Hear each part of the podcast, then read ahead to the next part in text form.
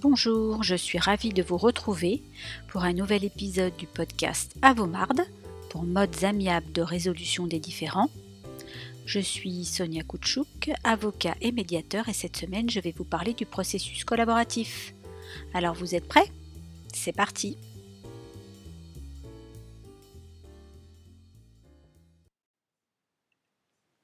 Le premier point que je vais aborder concerne la sémantique. Doit-on dire droit collaboratif, puisque les anglo-saxons disent collaborative law, ou processus collaboratif? Je dis processus collaboratif car en réalité, tout ce qui fait l'attrait de cette méthode est qu'elle n'est pas figée dans des règles de droit, qu'elle n'est pas codifiée. Il faut remonter à son origine aux États-Unis dans les années 90. Un avocat en droit de la famille, Stuart Webb, lassé des conflits familiaux, a proposé une méthode permettant aux parties de trouver des accords entre elles en s'interdisant de passer devant le tribunal. Il estimait que des négociations abouties entre confrères étaient toujours plus avantageuses qu'un procès pour ses clients. Cette méthode s'est ensuite développée au Canada en 2002, puis en Belgique et enfin en France en 2007. Quels sont les grands principes de ce processus? D'abord la signature d'un contrat entre les parties et leurs avocats. Chaque partie dispose d'un avocat et tous les quatre signent un contrat dans lequel ils s'engagent à négocier de bonne foi et en toute transparence pour parvenir à un accord. Ce qui signifie que les parties et leurs conseils s'engagent contractuellement à négocier loyalement. Le processus collaboratif utilise aussi des outils dont je vous ai déjà parlé, la négociation raisonnée, l'écoute active, la reformulation, qui feront l'objet donc de deux autres podcasts, mais aussi la communication non violente, dont je vous ai parlé dans le précédent épisode. Dans la négociation raisonnée, il est important d'éprouver son sens du compromis et de déterminer soit sa mésor, pour meilleure solution de rechange, dit aussi BATNA, acronyme anglais signifiant meilleure alternative à un accord négocié. Cela suppose d'envisager les solutions acceptables, mais aussi de déterminer précisément celles qui ne le sont pas.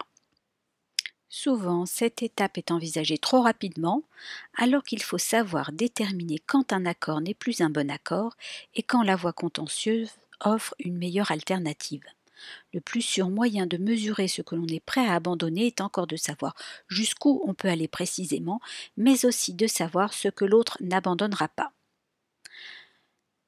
Dans le processus collaboratif, il y a l'interdiction de recourir à la saisine d'un tribunal tant que le processus dure, ce qui signifie qu'effectivement les parties s'engagent à ne pas saisir le juge de leur contentieux tant qu'ils sont engagés dans ce processus qui est contractuellement accepté par les parties. Il y a enfin le retrait de l'avocat en cas d'échec du processus, ce qui signifie que l'avocat qui a mené les négociations ne peut être l'avocat qui engagera éventuellement la procédure judiciaire. Le client devra donc faire le choix d'un nouvel avocat. Quels sont les avantages de ce processus? Pour moi, l'atout essentiel est le suivant. Les parties sont au cœur du processus, puisqu'elles négocient entre elles, elles participent à chaque étape avec le concours de leurs avocats et ne dépendent donc pas de l'appréciation d'un tiers et donc la plupart du temps de la décision d'un juge. Le client prépare avec son avocat chaque rendez-vous à quatre. Il est encouragé durant ces rencontres à exprimer son ressenti, ses attentes, ses besoins, mais aussi à écouter et à considérer ceux de l'autre partie. Cela permet la constitution d'une solution sur mesure, mais aussi la détermination d'un planning que les parties auront décidé. On peut dire finalement que les parties et leurs avocats constituent une équipe au service de l'accord. Il y a également un autre atout intéressant, c'est la confidentialité renforcée, qui se traduit par exemple par le fait que si des pièces sont communiquées par les parties, elles sont conservées par les avocats, la plupart du temps dans un classeur spécifique avec la mention confidentielle, et ne peuvent être échangées entre les parties et leurs avocats. Elles sont donc consultables en séance, ce qui évite une utilisation déloyale, notamment en cas d'échec du processus, une utilisation dans le cadre du procès. Enfin, il y a la loyauté, la bonne foi et la transparence qui sont essentielles à la réussite du processus. On me demande souvent quels sont les inconvénients. Il y a bien entendu le retrait de l'avocat de chacune des parties en cas d'échec du processus, et donc le risque d'un nouveau coût pour une procédure à engager avec un nouvel avocat. Il y a également le fait qu'il n'y a pas de prise en charge des frais d'avocat par l'aide juridictionnelle dans le cadre de ce processus puisqu'il ne s'agit pas d'une procédure judiciaire. Dans quel contexte peut-on utiliser le processus collaboratif? Le processus est bien sûr particulièrement adapté au contexte dans lequel il est impératif ou souhaitable de maintenir un lien au-delà du différent. On pense évidemment aux relations familiales, mais il est tout aussi utile en matière de voisinage, en matière de conflits entre associés, donc en matière commerciale, mais par exemple en matière de brevets où les questions de confidentialité sont importantes. Quelles sont les grandes étapes de ce processus? Il y en a cinq et une petite dernière, effectivement, qui peut être une signature d'accord dont je vous parlerai. La première étape est l'état des lieux, dit aussi la phase du récit. Lors de cette phase, chaque partie est invitée à s'exprimer librement et à indiquer sa perception de la situation objet de la négociation. Souvent, c'est l'occasion de parler des sous-jacents, c'est-à-dire des revendications ou des motivations de chacun. Il arrive évidemment aux parties de vider leur sac des émotions, et cette phase peut être parfois assez violente, surtout lorsque la communication est rompue depuis longtemps. L'affect prend bien évidemment une place importante. Chacun s'exprime avec le but d'être entendu et reconnu dans la spécificité de son appréhension de la situation.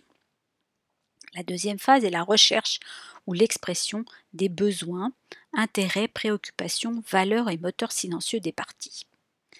Bien souvent, les parties sont sur des positions figées, elles sont arc-boutées sur des je veux, sans qu'il n'y ait eu d'analyse sur le pourquoi. Il s'agit donc de dépasser ces positions antagonistes exprimées par les parties pour s'intéresser aux besoins sous-jacents. Les parties sont donc contraintes de réfléchir à ce qu'elles veulent, de réfléchir à pourquoi elles le veulent et de travailler en amont des réunions avec leur avocat pour permettre de faire émerger ces besoins, ces préoccupations. La troisième phase concerne les éléments objectifs. Les parties sont souvent sur des positions parce que le conflit altère leur capacité de jugement. Il s'agit alors d'oublier les fantasmes et de collecter des informations concrètes, objectives, non contestables. Un audit de la situation est alors nécessaire, cela permet ensuite d'engager des négociations sur ces éléments objectifs qui auront été validés de part et d'autre. Pour pouvoir d'ailleurs élaborer des propositions pertinentes, chacun doit avoir pu disposer de l'ensemble des informations nécessaires, qu'elles soient d'ordre familial, financier, patrimonial, mais aussi sur les questions juridiques. À ce stade, il est donc possible de faire intervenir des tiers comme un notaire, un expert comptable, un agent immobilier, mais aussi un avocat fiscaliste, un médiateur ou encore un psychologue. Un exemple en matière familiale. Si l'un dit la maison vaut 1 million d'euros tandis que l'autre dit non, elle vaut 1,5 million, alors il faut faire évaluer par un tiers pour obtenir le prix de marché qui ne soit contestable ni par l'un ni par l'autre. Cette étape permet de désamorcer les sources de crispation et d'incompréhension. La quatrième étape est celle des options. Lorsque chaque partie a défini ses objectifs et qu'elle a entendu ce que l'autre veut, elle doit travailler avec son avocat à l'élaboration d'options créatrices de solutions. Il s'agit de répondre aux différentes problématiques qui se sont posées au cours du processus, que ce soit la résidence des enfants, la vente du bien immobilier ou encore tous les aspects de liquidation du régime matrimonial. C'est un aspect passionnant de ce processus car les parties ne s'interdisent aucune proposition avec simplement l'impératif que l'option soit aussi acceptable par l'autre. La cinquième étape est celle des offres. Chaque partie a posé différentes options et elle formule alors trois offres de règlement global qui doivent répondre aussi bien à ses intérêts propres qu'à ceux de l'autre. Les offres se révèlent souvent identiques ou bien concordantes, ce qui permet à l'équipe formée par les avocats et les parties d'élaborer une solution globale satisfaisante. Au mieux, on constate une offre commune, à défaut, on procède à un panachage des offres pour finaliser l'accord. Cet accord issu du processus collaboratif reste bien entendu un contrat de droit civil qui doit être donc conforme aux exigences légales sans quoi il serait nul et inapplicable et il doit également être exécutable. Le sixièmement dont je parlais tout à l'heure est qu'il peut y avoir une dernière étape pour la signature des accords, notamment pour une homologation par un juge ou bien, dans le cadre du processus familial, la signature des conventions de divorce par consentement mutuel dit sans juge. En pratique, comment cela se passe? Il y a d'abord une première rencontre de l'avocat avec son client, à qui il explique les modes amiables, en ce compris le processus collaboratif. Il y a ensuite une prise de contact avec le conseil de l'autre partie pour avoir la confirmation de l'entame de ce processus. Il y a parfois une réunion test pour vérifier que chacune des parties a bien compris ce à quoi elle s'engage. Ensuite, il y a un entretien préparatoire de l'avocat avec son client en vue de la première rencontre dite plénière, c'est-à-dire tous ensemble, avocat et partie. Il y a également un entretien préalable entre les conseils collaboratifs en vue de préparer le déroulement pratique de la première séance, l'ordre du jour par exemple, ou une question urgente à traiter comme un planning à définir ou une participation financière.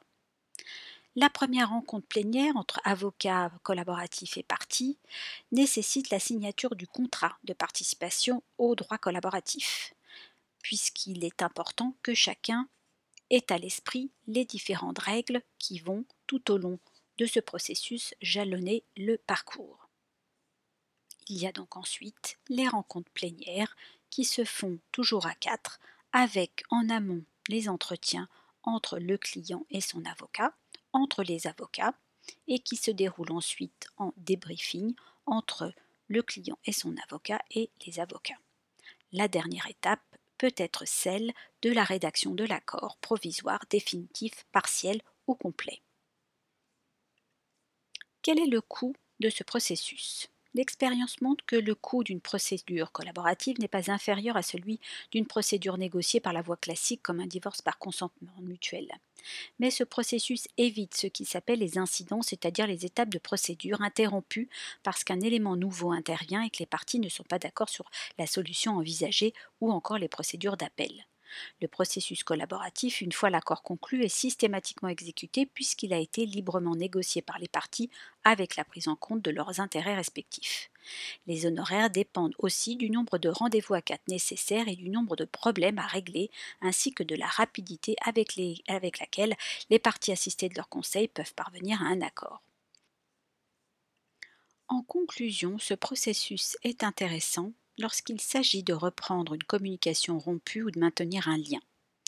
Il est utilisé évidemment en droit de la famille, mais son développement en droit des affaires est important, regard notamment de cette confidentialité renforcée, de cette bulle de protection qui permet aux parties d'aborder tous les aspects de leur litige sans craindre un procès public par exemple. Il est également utile de préciser que les avocats sont spécifiquement formés parce que cela requiert des techniques telles que la négociation raisonnée, l'écoute active la reformulation qui ne sont pas innées chez un avocat. Elles s'apprennent lors de formations spécifiques, comme par exemple le diplôme universitaire de Paris 10 Nanterre sur les modes amiables, dirigé par Madame le professeur Soriam Radimeki, par Maître Claude Duvernois, ancien bâtonnier des Hauts-de-Seine, et Maître Anne-Karine Repartz, avocat également. Un avocat traditionnel qualifie les faits juridiquement et vous indique les issues possibles, la plupart du temps judiciaires, selon vos choix de départ, tandis qu'un avocat collaboratif vous aidera dans la recherche de vos besoins et de vos intérêts au-delà de votre position initiale dans le cadre d'un processus dit collaboratif sécurisé juridiquement. Je vous parlerai dans un prochain podcast du rôle de l'avocat dans le processus collaboratif, car c'est pour lui un changement de paradigme. Voilà, ce podcast est maintenant terminé. J'espère qu'il vous a plu. Si cet épisode ou les précédents vous ont intéressé, n'hésitez pas à vous abonner. Il est désormais disponible sur toutes les plateformes. Vous pouvez également me suivre sur LinkedIn ou Instagram. Merci, à bientôt.